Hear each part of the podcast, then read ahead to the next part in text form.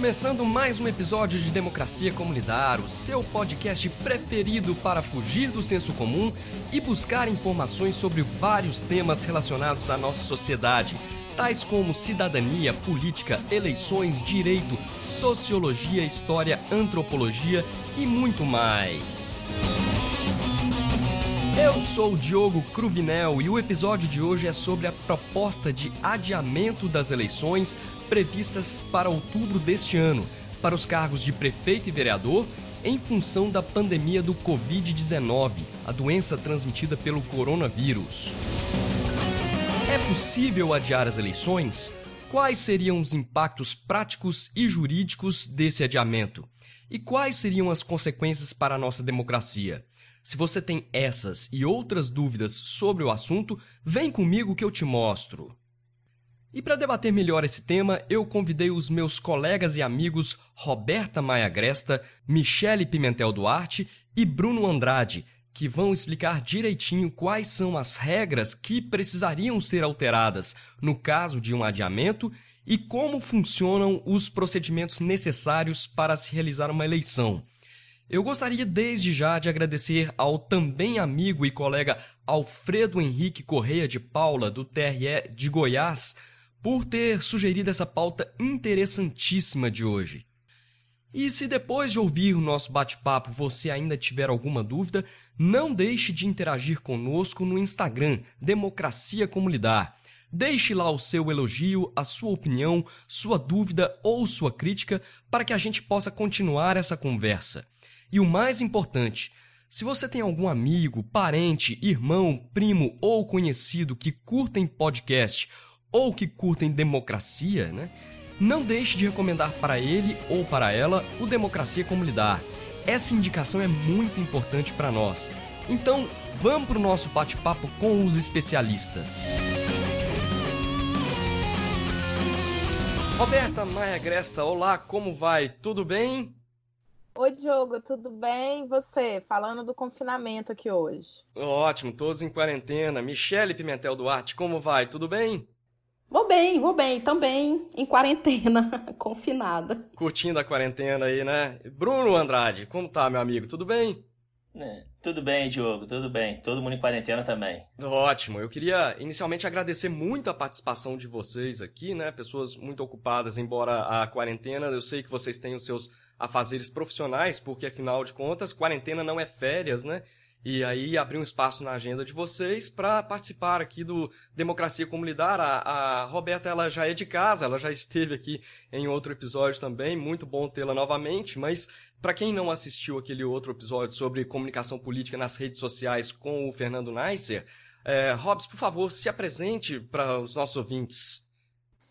Tá bom, Diogo. Eu sou, sou né, colega com muito orgulho lá do TRE de Minas Gerais. Atualmente estou no TSE e sou doutora pela UFMG, doutora em Direito Político, mestre em Direito Processual pela PUC Minas. Sou professora da PUC Minas, coordenadora do curso de Direito Eleitoral Virtual, que também é uma honra estar lá com vários colegas nossos, vários professores estudiosos aí muito, muito interessados em aprofundar esse nosso direito eleitoral. Excelente, melhor curso de direito eleitoral em pós-graduação do Brasil. Michele, por favor, se apresente para os nossos ouvintes. Então, é, sou servidora também do TRE Maranhão. Hoje, por acaso, eu faço 15, 14 anos de justiça eleitoral. Sou ah, chefe parabéns. de cartório esse tempo todo. Em uma cidade uh, do média, de tamanho médio do Maranhão. Qual, qual que é a cidade? Eu sou chefe de cartório da sexta zona em Caxias, no Maranhão. Ah, ótimo. Bruno Andrade, e você? Se apresente, por gentileza. É, eu sou servidor também da Justiça Eleitoral já há 13 anos. É, hoje estou trabalhando na TRE do Rio de Janeiro, né? Sou servidor da Corregedoria no momento. Já passei por algumas outras unidades. Já está 13 anos nessa brincadeira.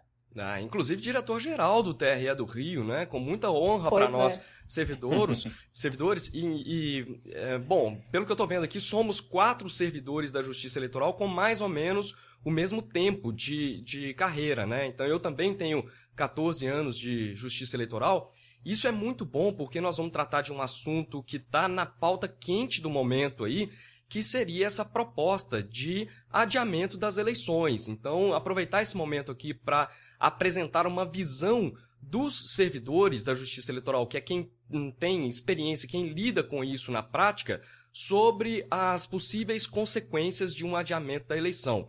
É, Para o público leigo, pode parecer muito tranquilo. É, alguma coisa do tipo: ah, se estamos passando por uma pandemia e as pessoas não podem sair de casa, vamos adiar as eleições. Só que existem consequências é, práticas é, e jurídicas que é, eu queria ver aqui com vocês, né? Ah, o primeiro ponto aqui seria a questão da oportunidade. Nós, nós estamos aqui no mês de março, Uh, estamos vivendo a crista da onda, dizem os, os, especialistas, inclusive o ministro da Saúde, que vamos passar ainda por um período pior de, de contágio aí, que deve durar mais um mês e meio, mas não sabemos ao certo como isso vai acontecer, né, até pela experiência dos outros países. Uh, o segundo ponto que eu queria ver com vocês são justamente essas consequências é, de ordem prática, né, de como organizar e fazer uma eleição, é, o que, que a gente precisa, quais são as providências que a gente tem que tomar nesse momento agora, mesmo estando em março, abril, né, alguns prazos da nossa legislação elas prevêem é, determinadas atitudes pelos eleitores e pelos partidos políticos e eventuais candidatos é, que acontecem agora, nesse momento. Então, adiar as eleições, ela traria consequências e as consequências jurídicas também, porque muitos desses prazos estão amarrados na Constituição e nas leis ordinárias. Então, não bastaria, por exemplo, o TSE soltar uma resolução e dizer que todos os prazos estão prorrogados por X meses, por exemplo, três meses. Uh, não é tão simples assim. Temos a, a questão da logística das eleições e dos sistemas e depois eu queria pontuar com vocês também as consequências de um eventual adiamento da forma como está sendo proposta para as próprias campanhas eleitorais. Eu ouvi dizer aí de uma maneira muito leviana é, coisas do tipo: ah, se não dá para as pessoas saírem de casa para votar, então elas que votem de casa. Mas calma lá, e as campanhas eleitorais que pressupõem justamente um, um corpo a corpo, uma manifestação, a própria política, ela é feita por meio de reuniões e de contatos dos candidatos com os prefeitos, com os deputados. É assim que a vida funciona, né? Então ainda não estamos é, num, num, cenário de Black Mirror, de imaginar que tudo acontece nos nossos celulares nos, nos nossos é, computadores. Então eu queria aproveitar esse momento de hoje aqui para a gente é, levar para o público que não tem essa vivência da prática do eleitoral quais seriam eventuais consequências. Então, só para situar, foi apresentada uma, uma proposta de emenda à Constituição é, para adiar as eleições para 2020 e aí unificar as eleições que teremos esse ano de prefeitos e vereadores com a dos outros cargos. Esse assunto aí da unificação das eleições e todos os problemas advindos de uma possível unificação, a gente tratou aqui no, no Democracia Como Lidar no primeiro episódio, né? Eu fiz, eu gravei sozinho na época, era um, era um piloto que acabou indo para o ar, falando de todos os pontos. Então, quem quiser pode dar uma olhadinha lá, uma escutada. Eu achei que ficou bem, bem bacana. Mas, é, para além de, desses problemas de unificar uma eleição, o que seria, o que significaria para vocês essa questão de adiar? É, e aí, adiaria quando? O momento de verificar se o adiamento é esse ou não, podemos deixar mais para adiante. É, Hobbs, por favor, o é, que, que você acha disso tudo? E depois os demais. Bom, Diogo, é, eu acho que é muito importante o que você destacou já de cara e que coincide com a resposta institucional que o TSE deu, de que isso não pode ser feito por via do próprio Tribunal Superior Eleitoral. Muitas pessoas começaram a se utilizar das expressões de, de alterar calendário eleitoral. Vamos mudar o, o calendário eleitoral. E você sabe que eu me preocupo muito com, com discursos e, e, terminologias, né? Porque elas carregam sentidos. Quando a gente fala vamos mudar o calendário eleitoral, isso faz remeter a uma ideia né, de que o TSE, que é quem expede uma resolução, que é a resolução chamada calendário eleitoral, pode amanhã expedir uma nova resolução. Mas até para o pessoal que está nos ouvindo entender, o que, que é essa resolução? Ela simplesmente, o calendário eleitoral, é uma resolução que, para facilitar a operação né, de todos aqueles que vão ter que lidar ali no processo eleitoral, ela converte em datas específicas de calendário, conforme o ano da eleição, prazos que são, em geral, definidos na Constituição e na lei. Então, assim, o TSL não tem liberdade para decidir que a eleição de 2020 vai acontecer em 4 de outubro ou resolver que ele prefere outra data. Ele está cumprindo a Constituição que diz que a eleição deve acontecer no primeiro domingo de outubro. Então, uma primeira resposta muito importante que já foi dada, porque a primeira tentativa foi pedir ao TSE para alterar esse calendário, foi semana passada, né? É, é, na quinta-feira, dia 16, né? 17 ali é, para a gente é, não fazer isso dessa forma, né? Então a resposta primeiro do TSE foi que não poderia ser feito na resolução. Em seguida, também é muito importante dizer que o, o ministro Luiz Roberto Barroso, que irá presidir né, o, o, Tribunal Superior Eleitoral a partir de maio, reforçou em entrevistas esse, essa afirmação de que qualquer alteração precisa passar pelo Congresso e que ela envolveria uma emenda constitucional, porque nós estamos falando de regras constitucionais na raiz delas, depois nós temos outras legais, né? Mas a gente está falando na raiz de regras constitucionais. E uma coisa importante já para trazer também para quem nos escuta é que a gente tem na Constituição a previsão de uma regra, que é a chamada regra da anualidade eleitoral ela diz que a gente não vai aplicar as eleições de um ano, ou seja, considerando que, como eu disse, essas eleições já têm data prevista, que é o primeiro domingo de outubro daquele ano par, né? Conforme nós temos, e é dito então que nenhuma lei que for aprovada dentro, né, de quando já entrar em um ano antes dessa, desse, que seria o nosso 4 de outubro de 2020, poderia ser aplicada a essas eleições, né? Isso foi uma proteção. É muito importante a gente entender que isso é uma garantia para a nossa estabilidade democrática, porque o objetivo foi evitar né, que os parlamentares, com o avançar ali da do própria data dos eventos ligados às eleições, fizessem leis casuísticas, leis que previ, previssem, ainda que em termos genéricos, mas com a intenção de afetar fulano ou beneficiar a outra pessoa, eles alterassem isso para dar aquele ar de, de, regra geral, e na verdade a gente estaria ali tentando uma coisa objetiva. Então, uma das garantias mais relevantes que a gente tem, né, foi tema aí da minha, da minha tese de, de, de doutorado, aí que eu escrevi analisando inclusive decisões do TSE, são 500 páginas mais ou menos envolvido com esse tema, porque ela é muito relevante para a gente. Então, um ponto que eu já queria assinalar é o seguinte, é, qualquer mudança que for feita, ela precisa ser pensada, além de todo o cuidado do fato de que nós estamos mexendo né, nessa, estrutura, nessa regra constitucional, é, relacionada à própria data de realização das eleições e todos os prazos que a partir daí se organizam, a gente precisa entender que nós temos uma, um, uma garantia muito preciosa para a gente, que é essa que não permite alterações a menos de um ano da eleição. E nesse ponto, que eu tenho sustentado é o seguinte: se vamos, no momento hum, ápice de uma situação que realmente torne a realidade se imponha com tal força que seja impraticável conduzir os atos necessários às eleições, é, é, é, correto a gente dizer que nós teríamos que tratar como uma exceção, ou seja, seria um sistema, um momento de excepcionalidade da regra da nulidade eleitoral. Não defendo, como eu já vi algumas pessoas falarem, de tentar interpretar essa regra para dizer que dentro dela cabe adiar uma eleição, porque afinal adiar a eleição, se eu adio a eleição, eu mudo a própria regra que diz que não vou aplicar dali a um ano da eleição. Olha que coisa louca, né? Que a gente cairia num, numa, num, num silogismo impossível de sair, uma coisa completamente falaciosa, completamente né, manipulada, por assim dizer.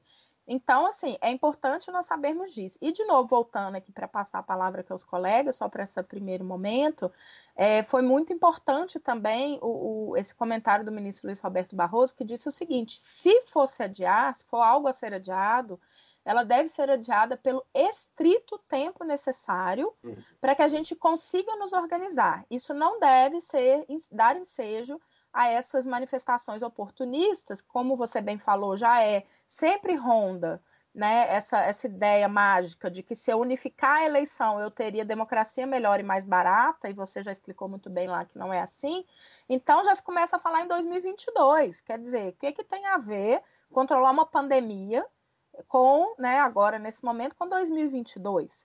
Então, nesse caso, em relação à oportunidade, eu tenho chamado, até escrevi sobre isso no, na pauta online, é, para a gente chamar a, a, a, essa serenidade desse momento de falar o seguinte: nesse mês agora que nós vamos entrar, abril, que tem sido anunciado como pico do contágio, não parece correto tomar qualquer decisão desse nível, dessa magnitude, que jogue uma data para daqui a um ou dois anos. Eu acho que é preciso observar e trabalhando com as medidas que, de qualquer maneira, já terão que ser adotadas em relação ao atendimento eleitor. Eu sei que Michelle vai falar disso com muita propriedade, mas é preciso a gente já pautar por um momento de serenidade, ou seja, nunca é bom a gente tomar decisões né, de efeitos futuros, irreversíveis ou muito difíceis de reverter, no momento em que nós estamos né, apavorados com algo que a gente ainda não conhece a dimensão. Essa é a hora, eu repito, da gente segurar a nossa institucionalidade, assim, né, com os FIIs que sobram dela, para a gente fazer um pacto democrático de falar, calma, gente, muita calma nessa hora e vamos caminhar vendo mês a mês aí, ou semana a semana, quais são as exigências. Então, mesmo que, por exemplo, é, essa situação de pandemia ela atropele alguns, alguns prazos do calendário eleitoral que já estão em curso agora, em março e abril, tal, tal, tal, é, é melhor analisar no momento em que passar a situação e ela deixar de ser excepcional e voltar a ser normal e depois a gente tentar recuperar esse tempo perdido com as medidas é, legais, é, legais que eu digo do ponto de vista de alteração legislativa, é, para tentar recompor isso a partir da perda que houve, é, do que simplesmente agora, no calor da, das coisas acontecendo, sem saber quando isso vai parar agora, a gente já tomar uma decisão que acarrete outras consequências. É, seria mais ou menos isso? Seria, acho que você usou uma palavra muito importante aí para falar do quando voltar ao normal. Eu já vou, assim, para realmente encerrar essa minha primeira participação, aqui dizer o seguinte: uma provocação. A gente lá, quando estudou é, é física, né, na escola, a gente ia para o laboratório e falavam com a gente que a gente tinha que fazer aqueles experimentos, né? Ah, rola a bolinha na, na rampa, ó, vai acontecer tal coisa com a bolinha. Bom, minha bolinha sempre despencou da rampa né? Nunca deu certo. Nenhum experimento que eu fiz, nada funcionava. Acho que é por isso que eu não gosto nem de física nem de química. Mas a gente falava, não, é porque em condições normais de temperatura e pressão vai acontecer tal coisa. Pois é, gente, assim, eu estou usando uma expressão que quer dizer o seguinte: normalidade laboratorial nós não vamos ter, né? Nunca tivemos e nem teremos. Nós não podemos dizer, e vínhamos já enfrentando os efeitos do que vivemos em 2018, porque sabemos que qualquer padrão que a gente tinha de expectativa, inclusive do que você já falou de normalidade numa campanha eleitoral, dessa necessidade do corpo a corpo, elas foram alteradas em 2018 por outros fatores.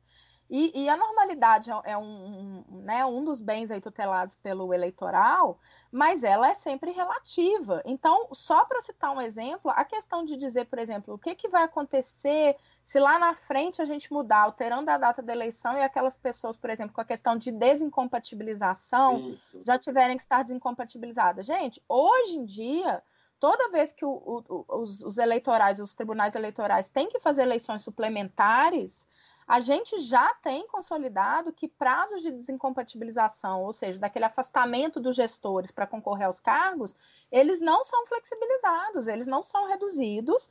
E o que, que acontece? Acontece o que acontece na vida. Algumas pessoas não vão poder participar da eleição, né? Ah, mas e se fosse o melhor candidato do mundo? Ok, se a gente não fizer alguns cortes, como eu disse, norma, normalidade laboratorial, é um bem que a gente não deve almejar, porque se a gente ficar olhando isso, certamente nós não teremos em 2022, nem 2024, não sei quando. E essa é a, a, a, né, o discurso mais lindo que existe para servir a qualquer regime de exceção ou golpe, implantação de ditaduras. Espera aí, vamos parar tudo aqui, porque vocês não estão com, com normalidade suficiente para exercer democracia. Então, deixa eu segurar. Eu juro que eu devolvo para vocês quando tudo estiver normal. E esse normal laboratorial, ele nunca vem. Uhum. Muito bem. Michele, para nós não deixarmos nossa bolinha cair da rampa, o que, que você recomenda aí? É, qual, qual que é a sua visão sobre isso tudo que está acontecendo?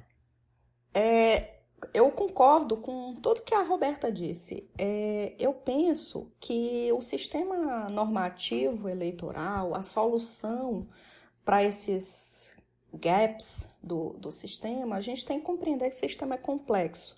Complexo não porque é difícil, mas porque ele não pode ser compreendido de forma segmentada. A gente tem que compreendê-lo como um todo. Então, se lá na frente nós verificarmos que é necessário modificar a data de realização das eleições, nós ah, não vamos resolver este problema apenas com uma emenda constitucional que diz, por exemplo, que as, as eleições vão se realizar no dia 13 de dezembro. Eu tenho que resolver, por emenda constitucional, o início destes mandatos que, das pessoas que serão eleitas no fim do ano eu tenho que disciplinar, por exemplo, as prestações de contas que estão lá na 9504. É, qual o procedimento delas? Porque, veja, próximo do 13 de dezembro, eu tenho o início das férias dos advogados que está disposto no CPC. Olha só a quantidade de diplomas normativos que eu estou é, é, aplicando ao mesmo tempo por causa de uma simples data. E o Tribunal Superior Eleitoral, a participação dele no processo é para decantar estas normas, deixá-las mais próximas do nível prático. Por isso é que se expede tantas resoluções com tantos temas, cada um cuidando de um tema específico do processo eleitoral, mas a atividade do Tribunal Superior Eleitoral ela não é normativa, ela é uma atividade de regulamentação. Então, ele age e expede resoluções nos limites do que diz a lei e o ambiente adequado para que se defina, para que se resolva aspectos da vida democrática é de fato o legislativo e não o judiciário. Mas aí a resolução destes problemas da vida democrática, eles devem se dar em um ambiente de debate tranquilo, equilibrado, lembrando-se sempre das instituições democráticas. A gente tem que ter alguns pilares que devem ser mantidos, como a Roberta falou. Não é que nós vamos agora abrir mão da anualidade, fazer experimentos e dizer, olha, se eu já quebrei a anualidade uma vez, eu posso quebrar lá na frente. Eu posso criar uma disruptura, uma disfunção no sistema de ter pessoas, prefeitos, por exemplo, que vão tem um mandato agora de 4 para 6. Se ele se reeleger mais 4, 10 anos superior a um Senado. Eu estou criando disfunções na realidade eleitoral. Então, não é uma questão assim que se resolve com um instalar de dedos de uma emenda constitucional, não. É, até porque esses candidatos que estão nos mandatos, eles foram eleitos pelos eleitores para um tempo específico, né? Exatamente. Então lá atrás quando os eleitores foram às urnas, eles escolheram esses nomes para que os representassem durante um determinado período de tempo. E aí você não simplesmente por uma alteração eh, legislativa, você prorroga esse mandato que foi conferido por um tempo eh, limitado, né? É, Bruno, você que tem uma visão aí da questão prática dos cartórios, envolvendo ali é, todas as providências que a Justiça Eleitoral tem que tomar é, para preparar uma eleição? De que forma que você enxerga esse pedido de adiamento é, dentro da, daquilo que a, a Roberta falou, é, de esperar a gente passar esse furacão aí para depois tentar recompor é, os períodos necessários para que a gente se organize e realize as eleições e também com o que a Michelle falou para tentar compatibilizar isso com o início do mandato. E aí eu já coloco um outro problema aqui, que é se por acaso esse período é, se estender demais e não houver tempo hábil para a gente preparar as eleições uh, antes do término dos mandatos dos atuais detentores desses mandatos eletivos, como é que ficaria naquele intervalo? Uh, quem é que ocuparia para o chefe do executivo municipal? A gente teria ali as leis orgânicas que normalmente dispõem sobre casos de vacância no chefe do executivo, mas para o parlamento eu não sei se, se algum município tem alguma regra desse tipo do terminou o mandato dos vereadores e não foram eleitos novos vereadores. O que fazer? Quem é que vai ocupar esse, esses cargos naquele período? É complicado. O que, que, que você acha disso tudo aí? É, fazendo um apanhado do que a Roberta e a Michelle falaram, e complementando o que você falou, é basicamente essa questão não é complexa, não é simples, não é uma bala de prata que vai resolver, né? Eu sempre brinco com isso, né? A gente puxa, tem costume de pegar uma solução, ah, vamos mudar um artigo na Constituição e tudo será resolvido, né? Como a Michelle falou, a coisa não é assim, né? Como diria o ministro Eros Grau, o direito não pode ser lido em tiras, né? Senão a gente perde a noção do todo. E a gente tem alguns problemas, e eu, eu sempre gosto de falar sobre essa perspectiva de suspensão das eleições, ela tem três perspectivas, né? eu analisando a questão. Uma é a técnico-procedimental, que envolve o TSE, a outra jurídica, que você falou em relação à mudança da Constituição Federal, mudança da Lei 9.504, e tem a parte democrática, que eu é, entendo que essa é a principal, porque ela é a que é a primeira. Porque, assim, há uma vontade política, há um pacto nacional em relação aos partidos políticos, em relação às lideranças políticas, para haver essa alteração de data de eleição tão cedo assim, a gente está no meio de março. Então, assim, é um momento da gente tomar uma decisão tão drástica a fim de mudar uma eleição. Seja para dezembro, como disse a Michelle, que é a proposta que tem, ou seja para o ano que vem, eu acredito que a gente ainda não está nesse momento. A gente tem medidas é, preventivas para tomar. Por exemplo, o prazo que você falou, que está acabando agora, que é de filiação partidária ele pode ser resolvido de forma remota.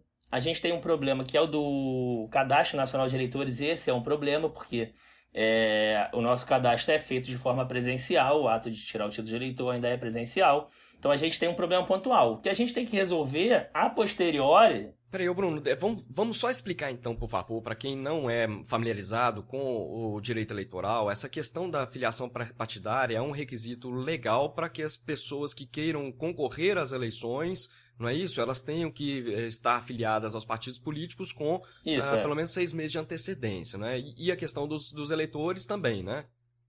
É, são condições de elegibilidade previstas na Constituição. Ela, essas condições não têm uma data propriamente, só tem a da aferição. Então, o eleitor tem que estar seis meses antes da eleição. E aí, por isso, a data da eleição é fundamental, né? Você tem que ter seis meses antes filiação partidária, salvo o militar, que tem regra específica, e seis meses no domicílio do, do município. Como a eleição é municipal, a gente tem uma maior movimentação, porque a pessoa às vezes mora na cidade do lado e quer é, ser candidato na cidade vizinha, tem que fazer essa transferência. Quando, como a circunscrição é muito pequena, a demanda por essas transferências aumenta. Então, assim, quando a gente tem a circunscrição, o Estado, então a gente ainda deu esse azar, né? A pandemia nossa veio numa eleição municipal, onde a demanda por busca de transferência ainda é maior. Então, é, é, a gente precisa ter calma. Eu, a gente fez, eu fiz uma apanhada em relação a outros países que estão no mesmo problema. A gente tem no mundo mais de 70 eleições previstas, seja de âmbito municipal, estadual ou nacional, até o final do ano. Então, assim, não é uma discussão que afeta só o Brasil. A gente tem que ver isso como um todo, porque a, os países estão em momentos diferentes da doença. Então, assim, acho precipitado tomar uma decisão agora em março, considerando que a gente está num período de quarentena muito curto. Então, por exemplo, é, a, a Nova Zelândia está com eleição marcada para 19 de setembro. A, é a, Bolívia pro... teve eleição cancelada agora, a suspensa, a na verdade, te... né? Isso, teve. E a gente. Só que é isso que eu tô falando, são momentos. A Coreia do Sul, por exemplo, que é um dos, é, dos focos da doença, tem eleição marcada para 15 de abril agora, e os sites de órgãos institucionais e da imprensa da Coreia do Sul não falam em adiamento de eleição. Ele, a preocupação deles, pelo que eu, a gente, eu pesquisei nessa última semana, a questão deles é sobre a preocupação de comparecimento ou não, sobre aquela questão que a Michelle falou de legitimidade. Agora, ainda não está na mesa a discussão sobre adiamento da eleição, e a eleição está marcada para 14 de abril. Pois é, aí a gente entra numa outra questão, que não é só a data da eleição e do comparecimento dos eleitores às urnas é, ele, eletrônicas para votar, porque você tem um, uma questão democrática, como você colocou, que precede tudo isso, que é, é como é que se vota sem que os eleitores saibam quem são os candidatos e, e, saibam quais são as propostas dos candidatos, né? Não é um ato mecânico de digitar o voto na urna que torna um país democrático, né? Você tem a questão da informação, você tem a questão das propostas pelos candidatos, que é um direito dos eleitores até maior do que dos candidatos, né, de serem informados para de repente não eleger alguém e falar assim, olha, foi isso aqui que eu elegi, eu não sabia que as propostas dele eram essas, né? Um momento essencial que é do de, dos debates entre os candidatos. Então, é, assim, tem que olhar com calma isso aí, né? Isso, é. Foi por isso que eu falei que essa questão da suspensão da eleição tem três dimensões isso. e, para mim, a principal, que foge um pouco da justiça eleitoral, como a Roberta falou, não é o TSE que define isso, é o consenso democrático. Então, assim, a gente tem um consenso hoje de que haveria necessidade de prorrogação das eleições, de atraso das eleições, o ministro da Saúde veio a público falar que talvez seria o momento, ele até se colocou na posição de político e que o político agora estaria pensando na sua campanha. Mas é, eu acho ainda muito prematuro esse tipo de atitude, porque é, e é engraçado em relação às críticas que às vezes alguns doutrinadores fazem. Né? Muitos criticam que o nosso calendário eleitoral é curto. Então, a nossa campanha efetivamente ela começa a partir de 15 de agosto. Então a gente ainda está há quatro meses do início da campanha eleitoral oficial. Mas aí alguém pode falar, não, mas tem o 36A, né, da Lei 9.504, que permite a pré-campanha. A gente já conversou isso em outros momentos. Eu acho que esse momento é uma possibilidade da gente ter uma pré-campanha com uma qualidade no discurso. Então, é, eu sei que nem todo mundo tem acesso às redes sociais, é, a Roberta falou muito bem disso em relação a um grupo de excluídos que tem hoje na sociedade. Mas talvez fosse o momento da gente exigir, por exemplo, um debate firme e sério sobre políticas de saúde, sobre a, desigualdade de acesso a, aos bens básicos de sobrevivência no país. E isso tudo pode ser feito é, com base no 36A, né, pré-campanha, de, de, forma das redes sociais, dos canais dos próprios é, pré-candidatos, dos partidos políticos. A gente sempre tem que trazer os partidos políticos para a discussão. Então, assim, eu vejo pouco ainda o partido político nessa pandemia se pronunciar enquanto partido político. A gente vê muito lideranças. Mas o partido político, enquanto grupo, tem um posicionamento firme, falando assim: não, precisamos discutir, por exemplo, a, a questão federal em relação à saúde. A, essa divisão de competências entre União, Estados e municípios. Quem faz o quê? A gente tem visto uma chuva legislativa de emergência, né? De governo do Estado, governos municipais e União Federal, que às vezes se contradizem.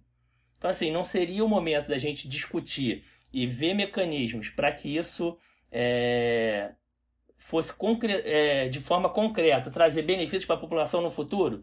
Então, uma discussão prévia é uma suspensão de eleição, que caso é, a, a, aconteça, como a Roberta falou, como a Michelle falou, a gente tem que ter procedimentos internos para conseguir dar uma opinião ao Congresso Nacional, por exemplo, para dar um, uma data para eles que a gente possa fazer o nosso procedimento interno. Porque não adianta o Congresso falar assim, ah não, 13 de dezembro, como a Michelle falou, a gente faz a eleição. É factível? Se tiver os problemas que tem hoje em relação a licitações, em relação à convocação de mesários, pode ser que 13 de dezembro não seja factível também.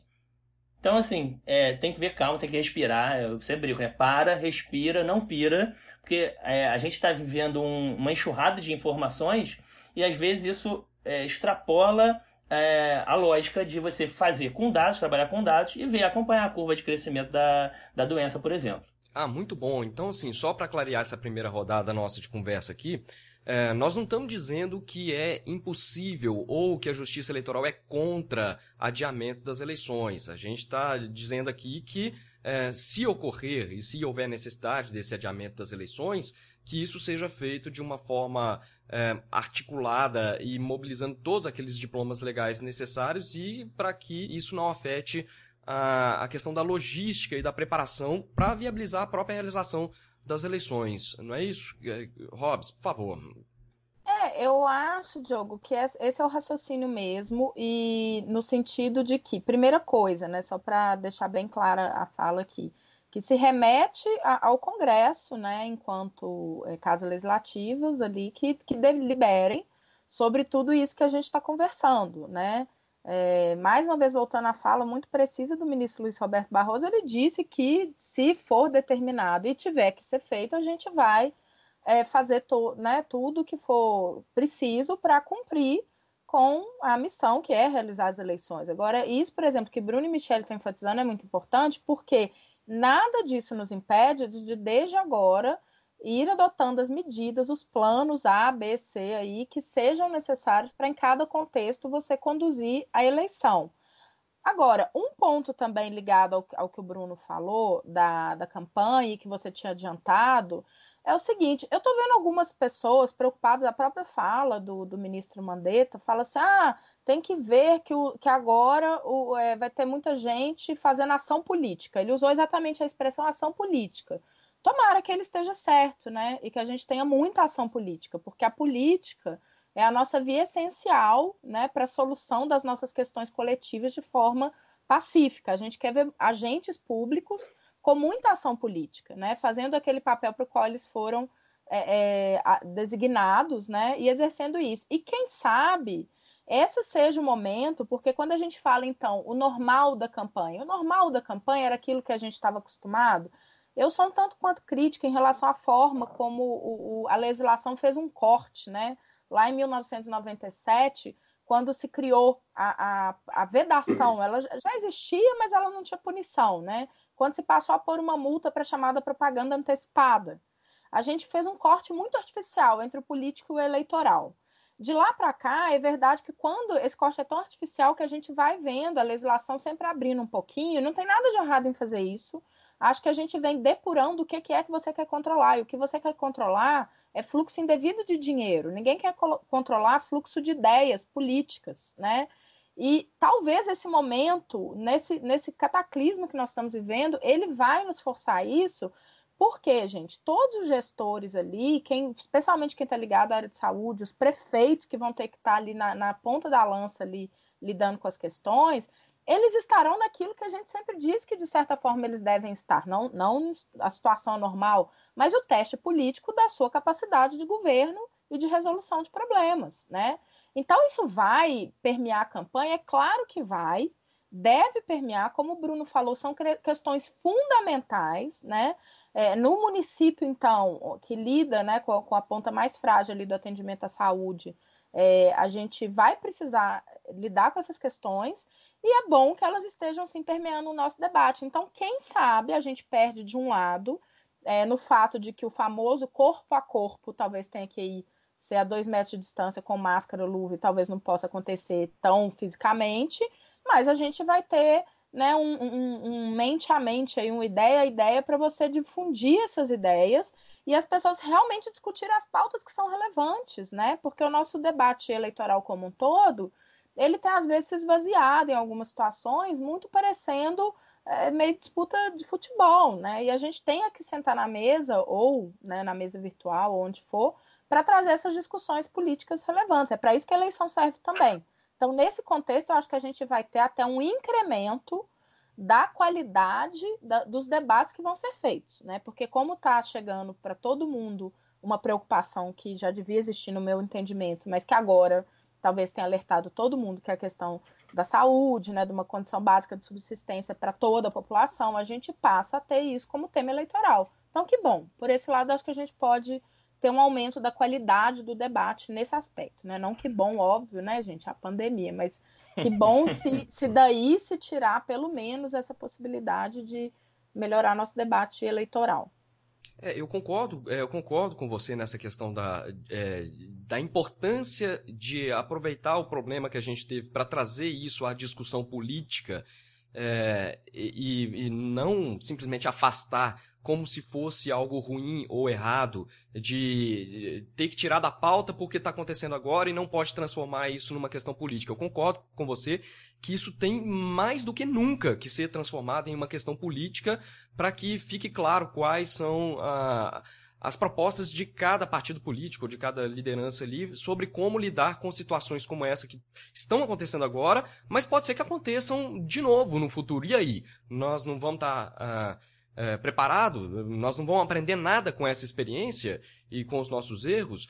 Agora, é, eu queria problematizar aqui, hum, quando você diz que a gente qualifica o debate, mas aquilo que o Bruno até já mencionou também, é de que será que esse debate qualificado, é, sendo ele feito apenas virtualmente, ele chega para todas as pessoas ou só para um grupo de pessoas que estão conectadas ali? Então a gente já teria os excluídos é, digitais ou virtuais e mesmo dentro desses grupos que é, discutem isso nas suas redes, de, é, redes sociais e grupos de WhatsApp, Será que esse debate, ele de fato, ele é, é, qualificado ou vai virar aquela guerra de memes e piadinhas e tirinhas e, e, qualquer coisa que um político diga ou qualquer decisão que é tomada, isso não vira aquela polarização que você chamou de é, discutir isso futebolisticamente, né? Vai virar um grande fla-flu de, de é, de decisões políticas sobre temas sérios, né? Na verdade, sempre foi assim. Então, é, o meu questionamento é se esse debate qualificado ele de fato aconteceria ou não. Somado a, a isso, a gente poderia acrescentar um problema que foi real nas últimas eleições das fake news. Então, imagina nesse contexto todo de discussão política, esse debate sobre, sobre saúde sendo inundado por é, informações que são falsas. Então, é, o negócio não é tão simples. O que, que, vocês acham aí, gente? É, eu só ia completar então o seguinte, dentro disso que você falou, é a... importante a gente já perceber, acho que talvez um, um caminho contrário, assim, a, a migração do debate das ruas e depois até da televisão e de outras mídias para mídias mais restritas, né, das redes sociais e depois para o WhatsApp, a meu ver, ele é um problema com que já, assim, antes de ter o coronavírus, esse era o maior desafio das eleições ou seja, ele é uma variável independente. O que quer dizer isso, né? Que não vai mudar, que não foi o coronavírus que, que a pandemia que trouxe esse risco. Isso já era um processo que a gente tinha que enfrentar de qualquer maneira e que, de novo, escapa um pouco né, ao alcance aí já do, do que a lei e do que o TSE possam fazer. É um fenômeno né, que a gente estava assistindo ainda, tentando estudar, ver o que, o que faz com ele, então, talvez é, é, importante a gente ter também essa perspectiva, né? Isso já estava em andamento, já vimos em 2018 um, um, uma campanha de até debates né, da TV completamente esvaziados. Então, isso não é efeito direto disso, é uma variável independente nesse sentido. Ela entra, ela já estava presente, né? Ela, ela vai entrar aqui e, e vai entrar nesse nosso contexto, mas ela já existia antes também. É, o concordo com o que a Roberta falou, a gente precisa ter uma, uma visão do discurso de que a gente vai ter uma parte da população que ainda não está com acesso a esses meios de comunicação. É, isso aí é, é natural e não é do natural, quero dizer, é natural na sociedade hoje, né? É, numa sociedade capitalista que é, utiliza algumas todas as coisas como mercadoria e às vezes não dá atenção a algumas coisas muito simples da vida, né? E a gente precisa fazer com que chegue a essas pessoas, mas não é por conta, por conta do coronavírus. Não é o, o Covid-19 que fez essas pessoas estarem excluídas. Então, essa qualidade do debate, a gente não pode, por haver exclusão digital, falar, não, então a gente não precisa ter uma qualidade tão grande para a gente ampliar o discurso. Não, a gente tem que brigar para aumentar a qualidade desses debates e brigar para liberar o acesso amplo e restrito. Então hoje a gente tem uma democracia dita universal, mas é, eu sempre brinco né, que, ao meu sentir, a nossa legislação eleitoral em matéria de propaganda, ela beira se não está inconstitucional.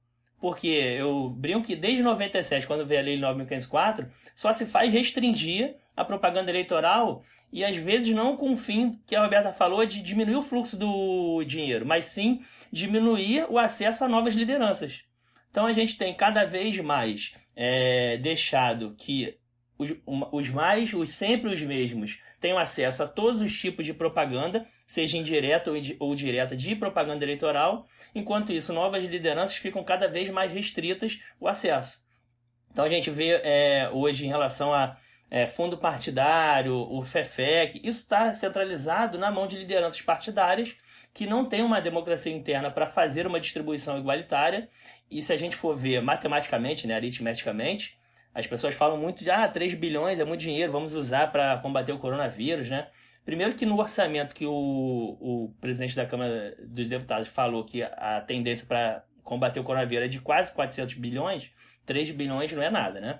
E segundo, que no aspecto eleitoral também não é nada. Porque se a gente for pegar a última estatística de eleição para vereador, ah, no Brasil teve 60 mil candidatos. Você pega 3 bilhões e divide por 60 mil, vai dar 4 reais e um pirulito para cada um. Isso aí não, não dá para conseguir fazer eleição com isso. Então, assim, é a gente trabalhar com hipocrisia que a campanha não tem um custo. Por mais baixo que seja, nem que seja o banquinho na praça, você tem que comprar o banquinho. Então, assim, um banquinho desse é 30 reais. E aí você já não consegue comprar o banquinho com os 4 reais. Mesmo que você for pra praça só gastar sua voz. Ah, vou ficar os, dois, os 35 dias só na praça tentando convencer uma base do meu eleitorado. Aí só se o pirulito for de hortelã, né, Bruno? Pra amaciar é. a voz. Vai ser isso. 35 dias falando, né?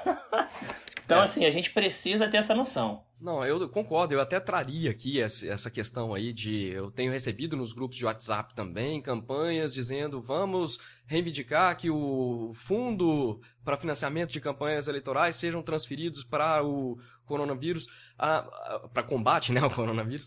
É, mas, mas, as pessoas não têm noção da ordem de grandeza das coisas, Sim. né? Parece que é muito mais o simbólico do Sim. que o real né? E eh, ah, vamos então reduzir os salários dos servidores públicos, dos parlamentares, tal, porque assim a gente vai combater o, o coronavírus. Peraí, calma, gente. Isso, o que, que significa isso e qual a consequência disso é, na prática e quais são os problemas que isso pode acarretar que talvez a gente não tenha condições de, de resolver, né, Michele? Sim. É, enquanto vocês discutiam, eu estava me lembrando de alguns aspectos práticos. É, bem, só retomando um pouco, quando falaram dos excluídos digitais e da necessidade da propaganda, do corpo a corpo, vamos trabalhando essa ideia. Se a gente. Gente, a, a pandemia, quando passar o pico, o vírus ainda existirá. E as possibilidades de contágio em razão de corpo a corpo também. Então, não é que quando nós levantarmos o estado de emergência, nós vamos conseguir fazer campanha nos limites, não é que a gente vá ter uma normalidade laboratorial, como a Roberta falou, a gente não vai ter.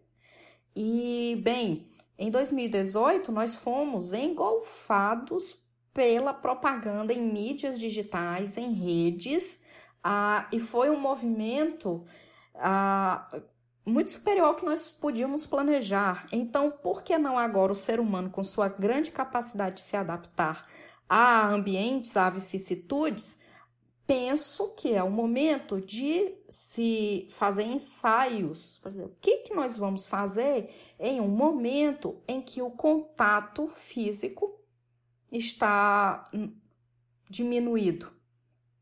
Isso não vai ser resolvido daqui para o final do ano, não tenhamos essa, essa esperança. A realidade que nos espera é de a gente ainda assim ter que diminuir o, o contato, fazer campanhas de modo mais propositivo, de modo mais virtual, e o que a gente tem que pensar é na realmente na inclusão das pessoas. E o Bruno resgatou um aspecto muito importante da 9504 para quem nos escuta, pode abrir a lei 9504 e pode ler os artigos referentes à propaganda. Quase todos começam com a locução: não será permitido, não é permitido, não, não, não, é vedado. Nós temos, na verdade, uma legislação que diminui o círculo de atuação e que favorece manutenção de status quo. Né? Então, bem, talvez o momento seja não de pensar nas dificuldades, mas temos um problema. Como agiremos para atuar e existir apesar deste problema que é o vírus, que é ah, o problema de saúde pública que são as dificuldades orçamentárias. E, de fato, precisamos ultrapassar é, e, e resistir a esses ataques simbólicos a algo que não é, não tem esse peso todo, que é o, o fundo de financiamento, o FEFEC, o fundo partidário, eles têm uma participação ínfima diante do dinheiro que se precisa para reforçar os caixas para as ações de saúde em razão da pandemia. Né? E há outras questões bem urgentes pegando agora. A gente tem, por exemplo, como vamos equacionar a filiação partidária e atendimento ao eleitor, tá ali. O último dia para atendimento ao eleitor é 6 de maio.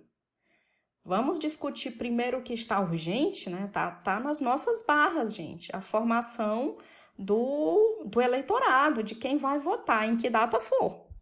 É, até para amarrar, Diogo, eu acho que até dentro do que Michele disse, que você estava falando dessa, dessas contas né, mágicas, é, todo mundo já deve ter recebido aí, eu realmente não me lembro o parlamentar que foi responsável, parece com o senador, mas é porque é, não é autoria dele, né? Fica parecendo ideia nova, mas é aquelas, eu falo que às vezes a gente trafega no eleitoral igual um peixinho dourado no aquário, né? Vai ali, volta, esquece que foi, fica indo e voltando, e todo mundo sempre assim, tive uma ideia genial, inédita, ninguém nunca pensou nisso antes. Aí você vai ver, ah, é aquela de novo, lá de 1937, sei lá.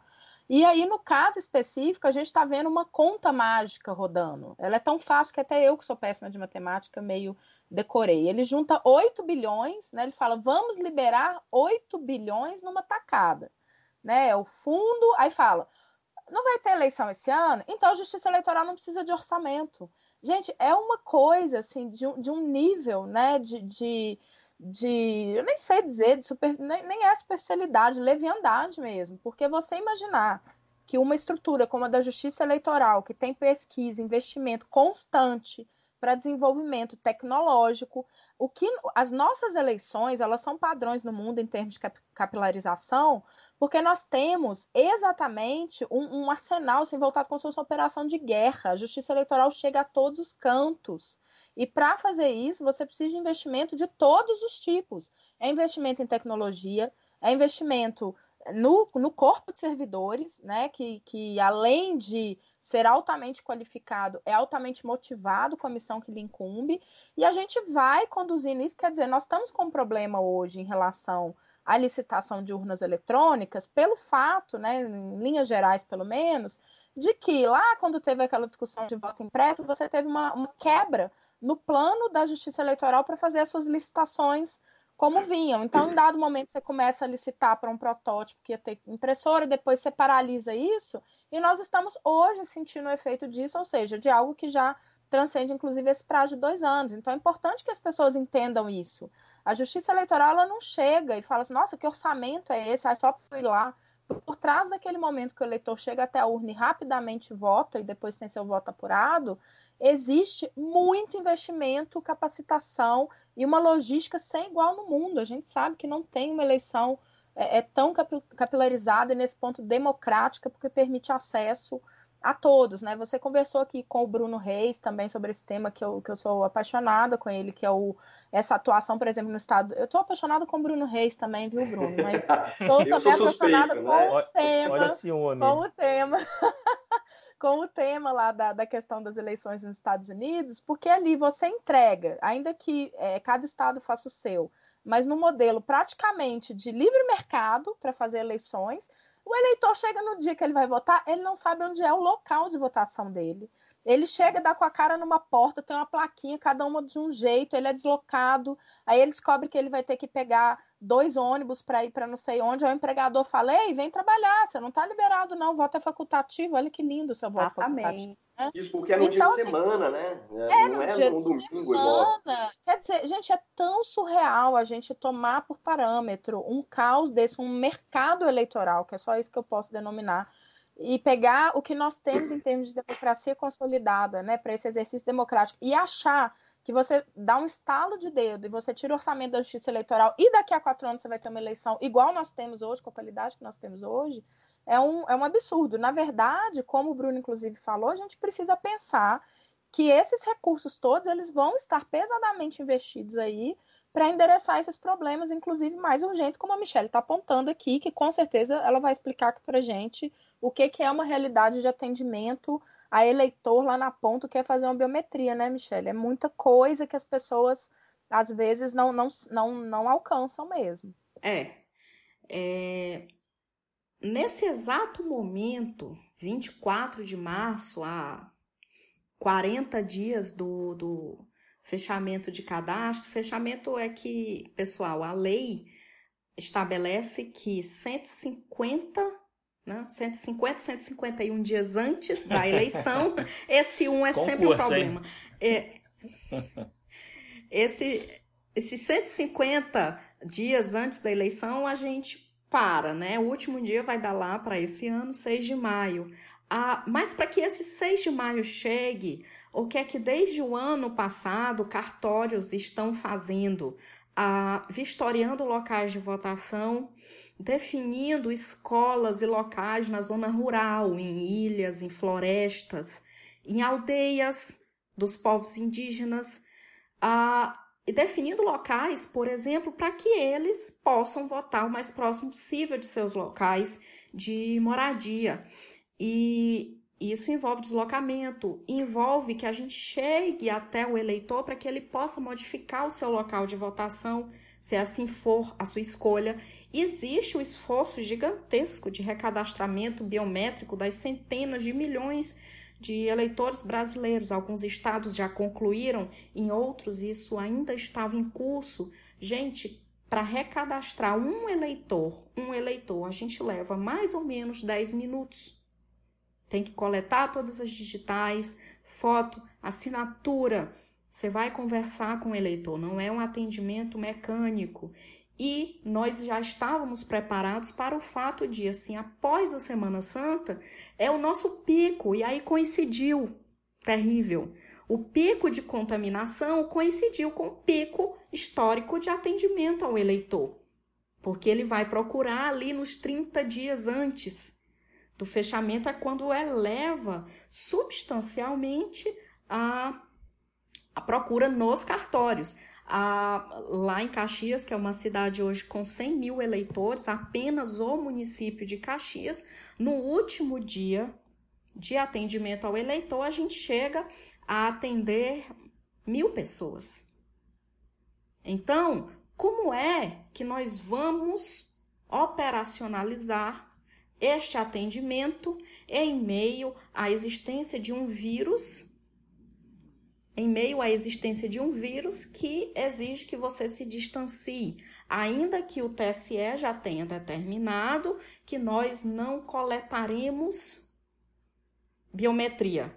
A gente tem atualmente, em razão da justificadíssima determinação do Tribunal Superior Eleitoral, a gente está com o atendimento ao eleitor paralisado, ressalvado casos urgentes, né? Então, a gente tem aí uma super demanda reprimida até o dia 30 de abril.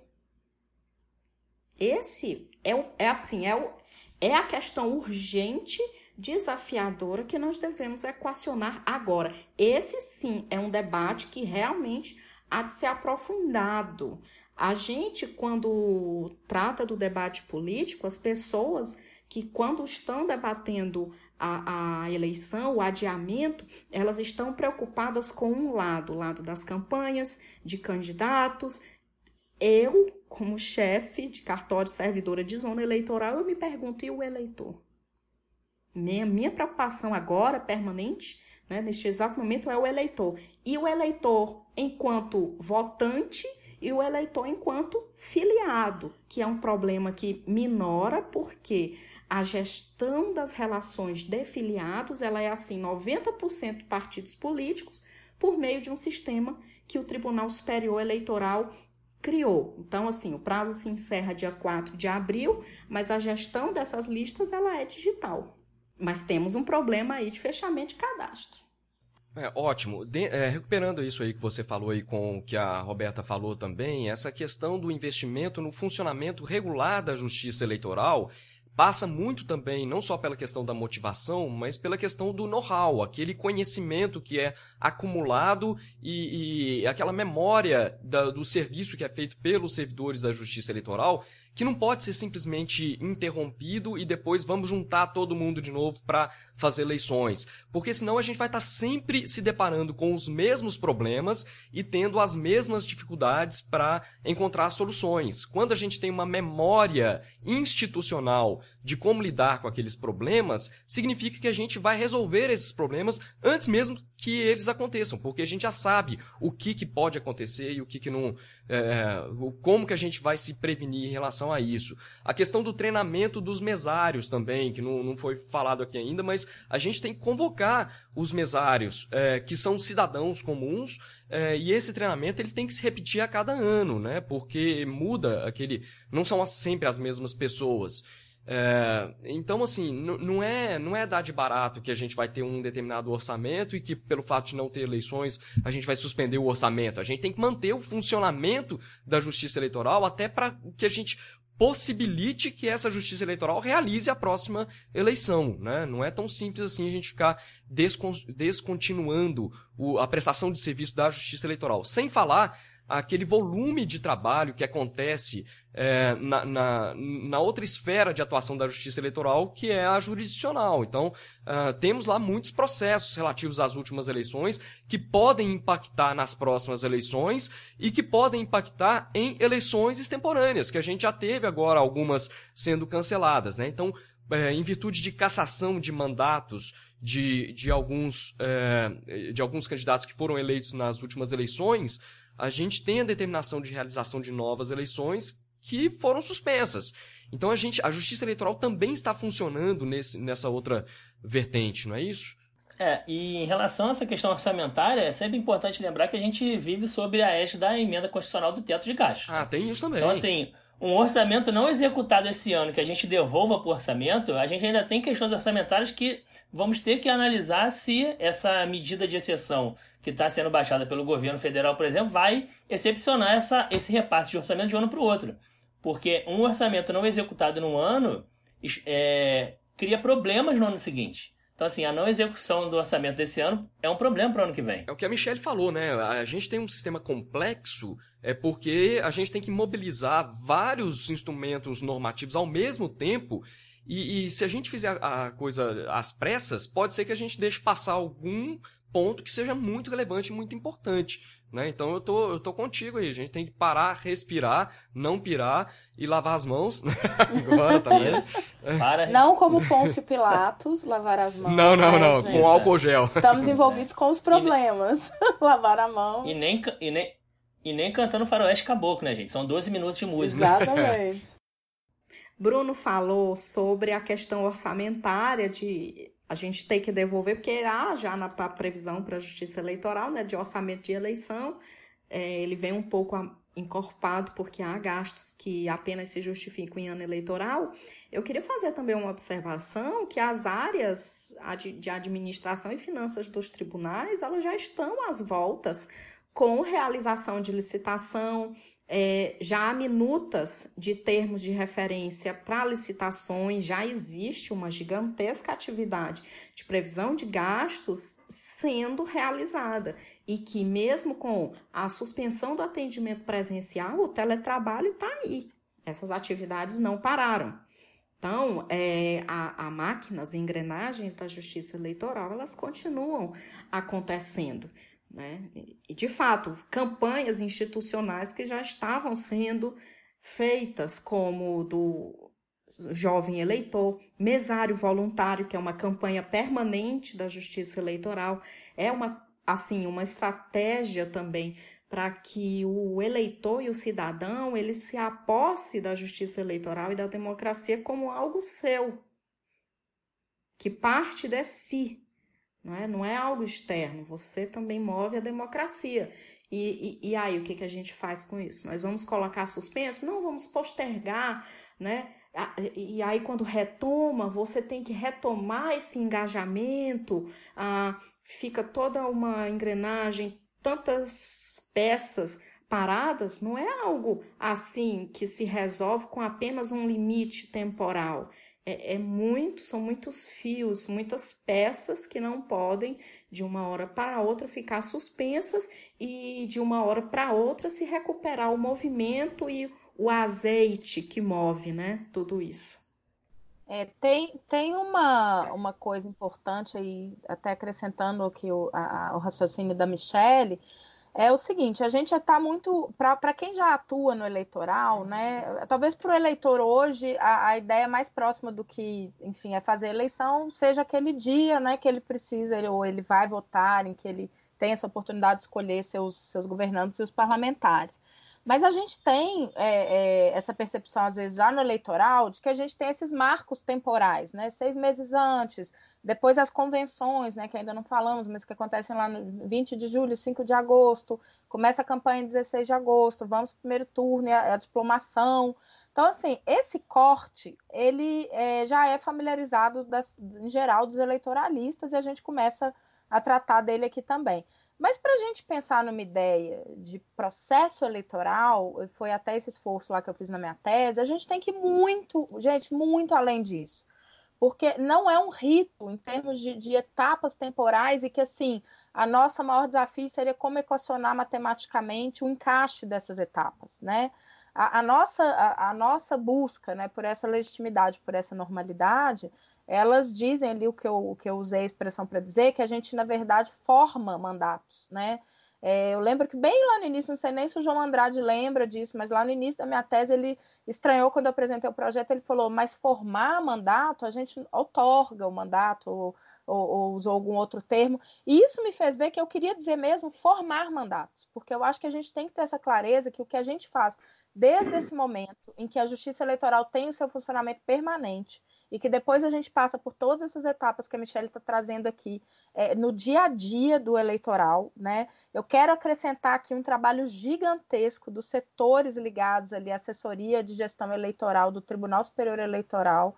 Quero falar de uma pessoa que eu conheci esse ano, que é a Sandra Damiani, que deve acho que futuramente ser uma convidada sua, viu, Diogo? Porque uma pessoa, tudo que você falou, dessa memória institucional, de, desse comprometimento, e assim, trabalhar hoje na condução da gente a pensar como a gente vai divulgar os resultados, como o sistema de totalização vai responder a novas normas, tudo isso em parceria com a informática, é um trabalho constante, assim, exauriente de noite, né? de, de, de realmente as pessoas se dão muito ali. Eu cito ela como exemplo de uma série de servidores extremamente comprometidos, adaptação do PJE, né, do processo judicial eletrônico, por onde agora vão fluir os registros de candidatura, o que vem nesse ponto ajudar a questão da presença física e tudo mais.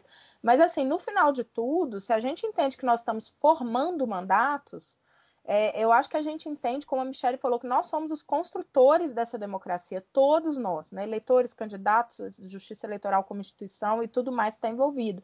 E se esses, esses mandatos são formados, gente, é isso que vai nos dar condição de continuar com qualquer outro debate democrático que exista em torno da saúde, da, da segurança, da renda mínima, de todos os outros direitos que estão envolvidos agora e ameaçados de alguma forma pelos fatos, é porque a gente tem escolhas democráticas para dizer como a gente pretende que essas questões sejam conduzidas, né?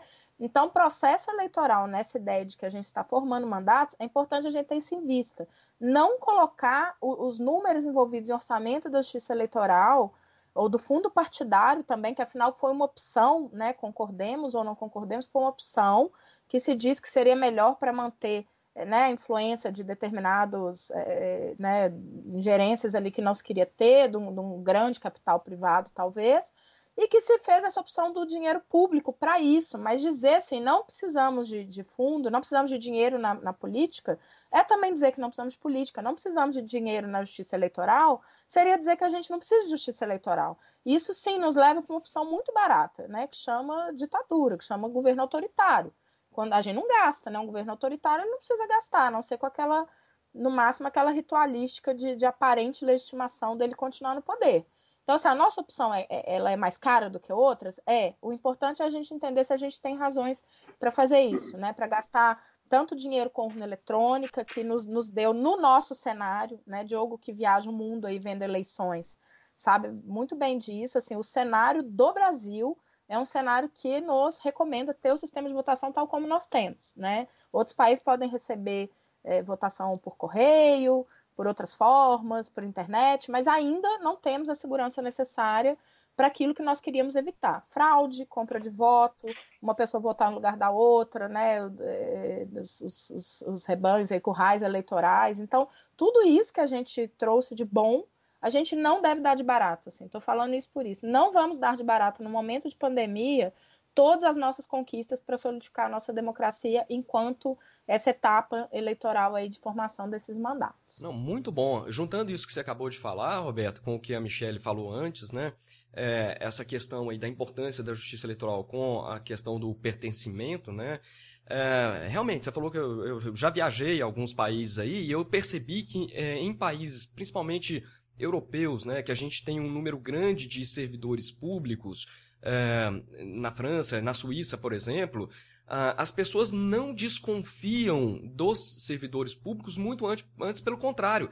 Elas entendem que são cidadãos que estão exercendo uma atividade em prol da sociedade. Não existe esse distanciamento que muitas vezes a gente percebe na mídia aí que alguns governos tentam fazer de jogar a população, a opinião pública contra os servidores eleitorais. Eu percebi que nesses países eles compreendem que, por exemplo, eles próprios ou algum membro de suas famílias estão trabalhando de forma dura ali para é, viabilizar um serviço que é colocado à disposição da população como um todo. Então, eles, eles se veem muito mais próximos dos servidores públicos e a partir daí compreendem a necessidade daquele serviço público. Somado a esse fato aí também da, da, da confiança na maneira como eles fazem eleição, o que não havia aqui e o que justificou a criação da urna eletrônica que tem sido atacada também, né?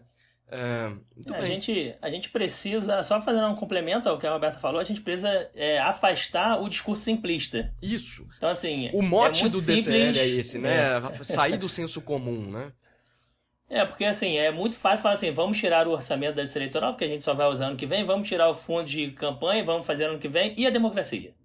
Como é que a gente discute a democracia? A democracia tem um valor monetário, a gente pode monetizar. Nesse sentido, a democracia ao ponto de que, não, a gente vai jogar o orçamento para o ano que vem porque a gente não precisa de democracia esse ano, é isso que a gente está falando? Porque o discurso de fundo é esse, né? E aí quando não, normalizar, a, a gente devolve isso. a democracia para vocês, né? É isso, é. Só que não. Foi o que a Roberta falou. E assim, uh, vamos usar o, o, fundo partidário e o, o FEFEC agora, porque, enfim, nesse esforço e tá. E aí, quando tiver eleição, eu vou precisar do fundo partidário e do FEFEC. Esse dinheiro vai ter que sair de algum lugar. É, e é, se você Coerente, pegar emendas né? parlamentares, emendas parlamentares agora geram muito mais fundo que o FEFEC. Então, Sim. Então, assim, agora tem o orçamento impositivo, que os parlamentares têm direito a emendas que o, a União não pode abrir mão de pagar. Então, se você destina uma parte dessas emendas para a saúde, por exemplo, você vai ter muito mais dinheiro do que o fundo especial e você não vai desabilitar, por exemplo, vamos dizer que essa, esse atraso de uma suspensão da eleição, caso ocorra, seja para novembro só, atraso de um mês, vamos dizer assim, para fugir desse pico que o Ministério da Saúde está indicando.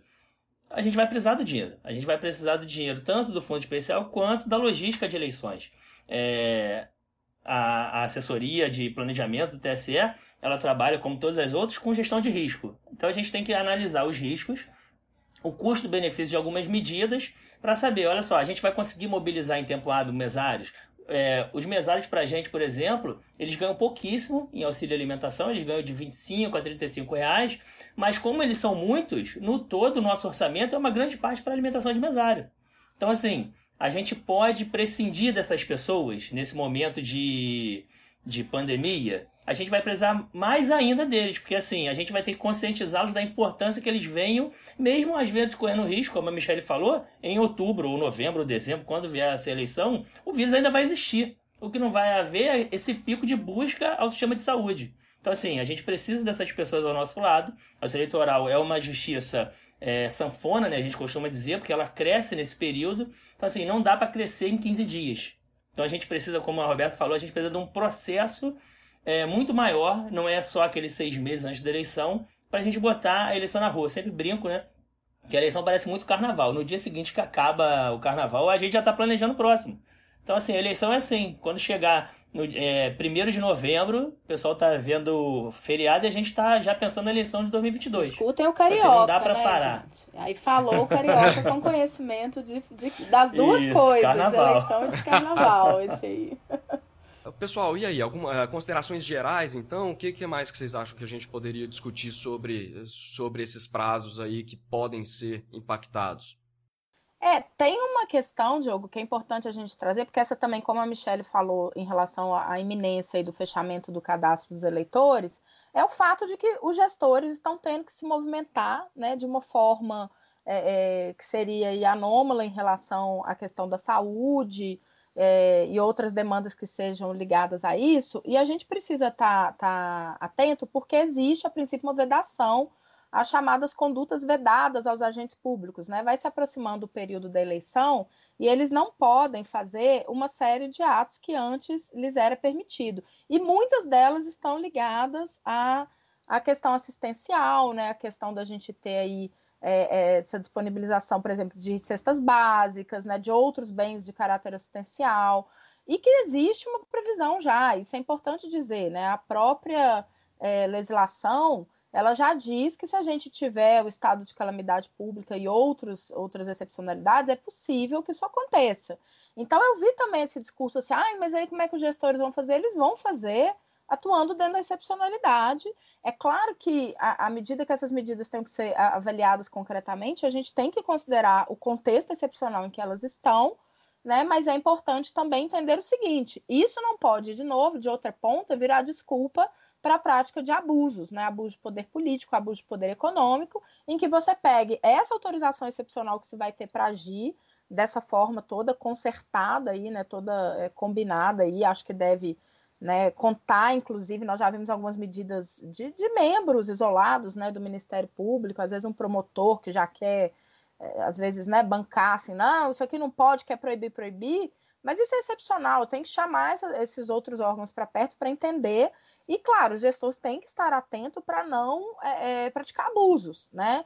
E nesse ponto, inclusive, a gente traz aqui uma outra figura, já que hoje todos nós aqui somos né, servidores à unanimidade, lembrar também do papel da advocacia eleitoral nesse momento, né? Que é outro, outro é, é coisa que entra no enfoque, às vezes, de falar, ah, tem que, não pode ter dinheiro, não pode ter dinheiro, não pode pagar advogado. Gente, tem que pagar, porque os advogados estarão também orientando esses seus clientes, né? Além das consultorias próprias aí, para poder é, não cometer ilícitos. Então, é importante também a gente ter esse, essa percepção.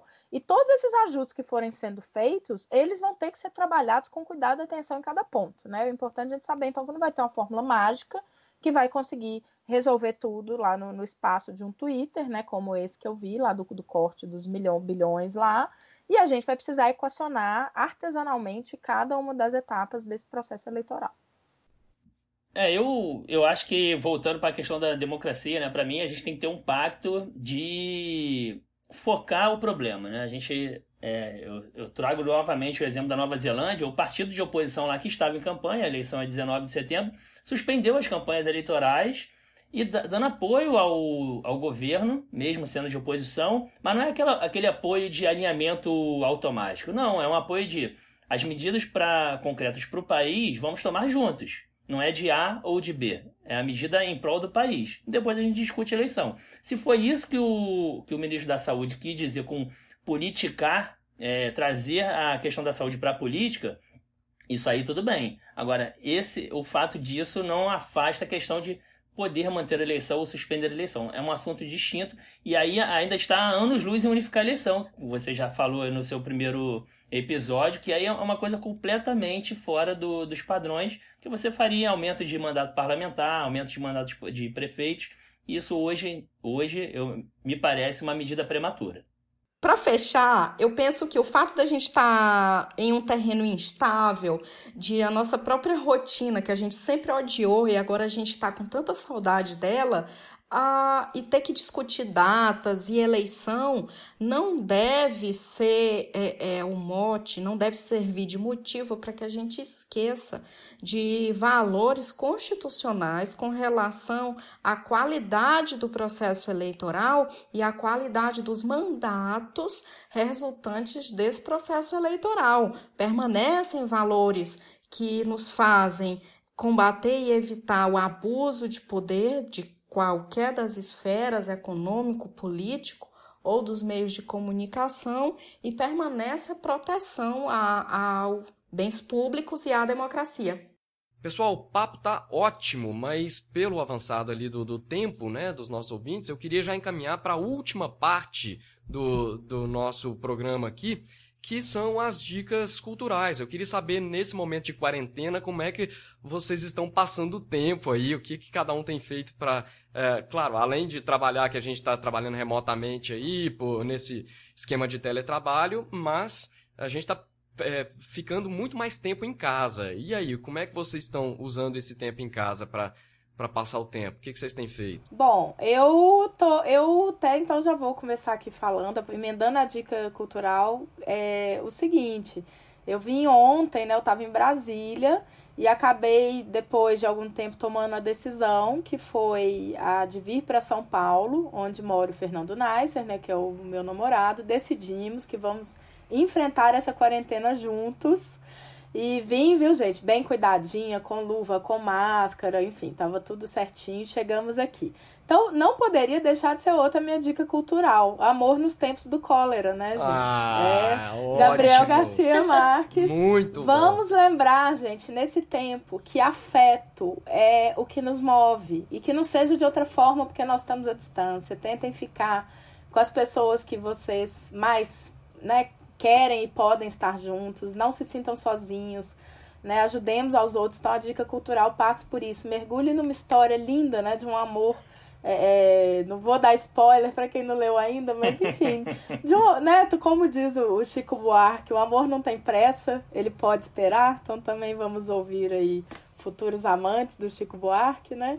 E vamos tentar fazer desse momento talvez isso, né? Essa, essa espera é, tentar nos, principalmente nos manter né, mentalmente sãos, com aquelas pequenas coisas que nos trazem alegrias é, pequenas, não perder o foco da importância do que nós somos nesse mundo. A gente sabe que isso vai se transformar, mas que a gente siga lembrando dessa nossa essência, né? Nós aqui estamos fazendo esse episódio hoje, graças à sugestão, né, do Frederico Alvim, nosso querido colega também, a essa iniciativa maravilhosa do Diogo. E eu na, acho na verdade, que esse Robson, é o momento. Essa, ah. essa, essa dica ela foi de um colega nosso, o Alfredo, lá de Goiás. Colega ah, servidor foi do também. Alfredo, Ele mandou maravilha. pro Fred o Fred mandou me Fred. Olha aí. Então, então quer dizer, é essa corrente, é essa corrente, né? Ou seja, se isso aconteceu, todos nós estamos aqui convictos de que seguiremos, que a justiça eleitoral vai seguir, que as eleições vão acontecer. E é isso, gente. Leiam aí Amor nos Tempos do Cólera, vivam seus afetos, leiam livros que tragam a vocês essa leveza. Vamos tentar diminuir esse contágio também da, das informações que naquilo que elas não nos servem para nada, sabe? Fica vendo vídeos apocalípticos de coisas que estão fora do nosso alcance. Vamos cuidar da gente, cuidar de quem a gente ama cuidar do nosso coração e da nossa mente. Essa é a minha bom. dica de hoje. Que lindo, excelente, Robs. Quem mais? A dica de vocês dois, Michele. Tá, deixa deixa eu falar assim. Eu tenho duas dicas, na verdade três, mas eu vou resumir, eu vou falar Vamos rapidinho. Lá. Temos tempo. o primeiro é de um livro de um escritor piauiense, Os que bebem como os cães, do Assis Brasil. É um livro que trata de um preso, de um encarcerado na época da ditadura. Ele é assim um livro angustiante, mas é, serve muito bem para que a gente lide com outras consequências de um outro tipo de encarceramento que acontece quando a gente não se apega e não valoriza o que a gente tem de muito bom, que é a democracia. Assim, é, você encontra na estante virtual, é, é um primor de livro. E um outro, para tratar de leveza, procurem no YouTube vídeos da Cantata Gonzaguiana, que é executada pela Orquestra Sinfônica de Teresina, com a voz do João Cláudio, que é um humorista piauiense, mas que imita Luiz Gonzaga com uma perfeição. Então, eles conseguiram unir a orquestra, a música clássica e inserir dentro dos instrumentos a sonoridade e da zabumba, do triângulo, que são instrumentos nordestinos. É lindo, vale a pena, só tem CD, mas você encontra as partes no YouTube. Assistam, escutem, que é de se deliciar. E o, a outra dica é um livro, vocês viram o meu filho entrando no escritório, é um livro que eu adoro. Nicolau tinha uma ideia, da Ruth Rocha, que é um livro de pouquíssimas palavras, ele só tem balãozinhos brancos e desenhos, mas ele trata da importância da gente se conectar com as pessoas, da gente conversar e trocar ideias e valorizar ideias diferentes e de tudo isso fazer uma amálgama e conseguir prosseguir a vida. São as três dicas que eu dou. Excelente, muito bom mesmo, Michelle. muito bom. E você, Bruno, como é que você tá passando o tempo aí, cara? Olha só, eu é, vendo muito streaming, né? Muita internet, muito, bastante. Ainda vejo alguma meditação que minha esposa faz. Mas a dica cultural minha hoje é o livro do. Na questão do romance da Hobbes, né? É Adeus às Armas, do Ernest Hemingway. Olha! É, é um livro muito bom, eu gosto muito dele, já li há muito tempo, já li, já li umas três vezes já, né? Sempre é bom dar uma lida novamente.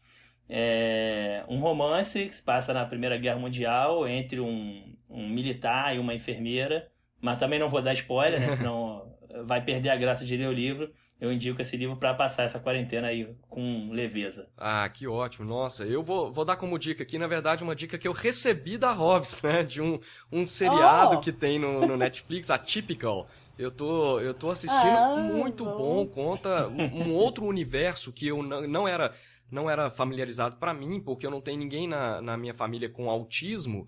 Então, eu sempre tinha uma curiosidade de saber como, o que, que nós é, podemos fazer para incluir é, essa, essa população e entender melhor qual é a natureza é, da realidade deles e de que maneira a gente pode facilitar para eles, né? E aí, coincidentemente, ontem é, teve um episódio que eu assisti da terceira temporada.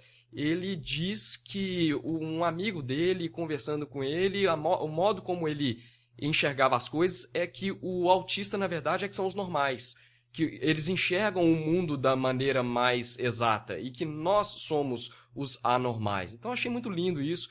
Queria dar, é, replicar essa dica da Hobbes aí do seriado Atypical do Netflix. Um livro também que eu comecei a ler recentemente, que eu comprei é, até motivado por essa curiosidade disso que nós estamos vivendo agora, dessa pandemia e da maneira como é, ideias do capitalismo e do neoliberalismo tem uh, oferecido para lidar com esse problema e está falhando miseravelmente, né? É, é, um livro da autora Debra Sa Satz, Debra Satz, e o livro chama é, Por que algumas coisas não deveriam estar à venda? É, os limites morais do mercado. Então ela problematiza algumas questões aí de, por exemplo, se transformar tudo em mercadoria, vai muito na linha do que a Michelle é, colocou ali, ou Michelle ou Bruno, agora eu não lembro. É, é, e aí, a gente vai vender a nossa democracia, a nossa democracia tem preço ou não?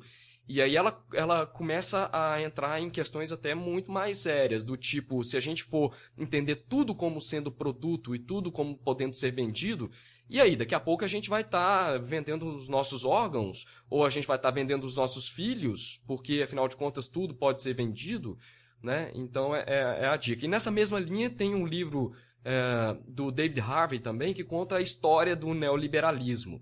Então, independentemente da posição política que cada um tenha, é interessante entender uh, como, como nasceu essa ideia do neoliberalismo é, quem é a favor vai encontrar lá os pontos é, que acha principais e quem é contra vai encontrar esses mesmos pontos para poder criticar de uma maneira abalizada e sem ser simplesmente por meio de, de frases feitas e senso comum. Então vamos, vamos qualificar o nosso debate aqui. Pessoal, adorei o bate-papo de hoje, sensacional. Muito obrigado mesmo pela presença de vocês.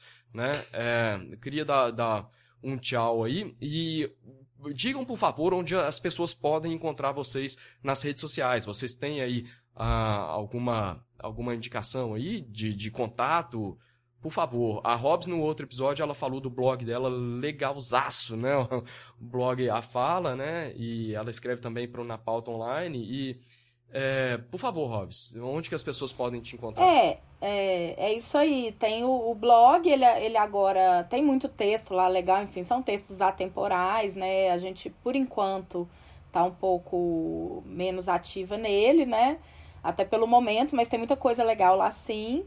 É, tenho na pauta online, né? Onde eu escrevo também ocasionalmente, como colunista no Argumentando.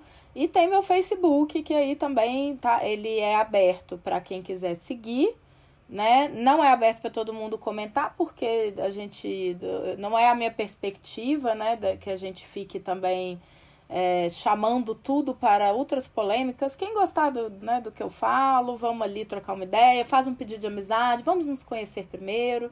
Aí a gente abre o espaço, mas os textos estão lá também nessa temática, né? Eu tento sempre, Diogo, trazer essa perspectiva que eu acho que a gente precisa muito é, sair, né? Você sabe disso, olhar um pouco para fora do nosso umbigo, né?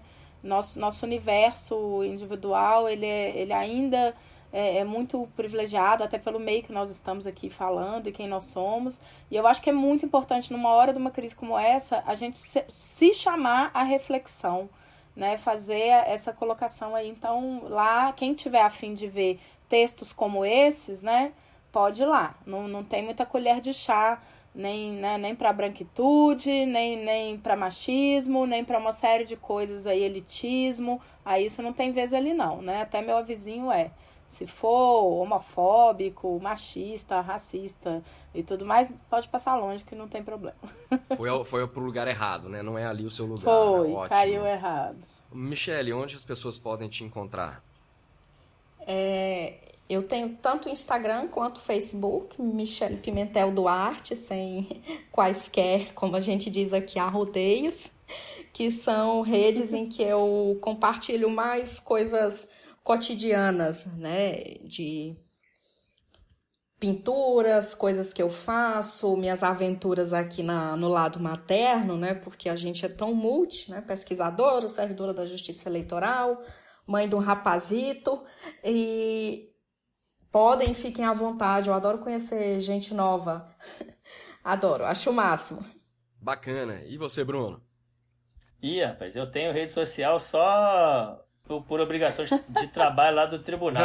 não, não, mexo nada disso. Desde 2014 saía. Hoje eu, hoje eu só tô no WhatsApp e olhe lá.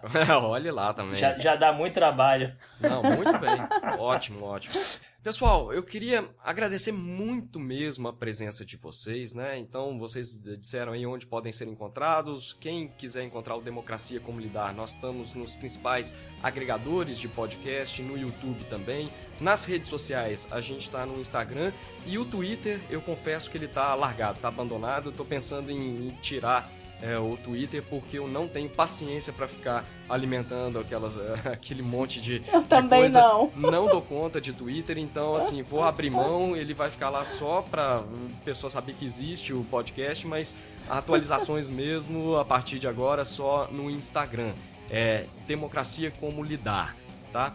Então, pessoal, muitíssimo obrigado. Até a próxima. Tchau, tchau.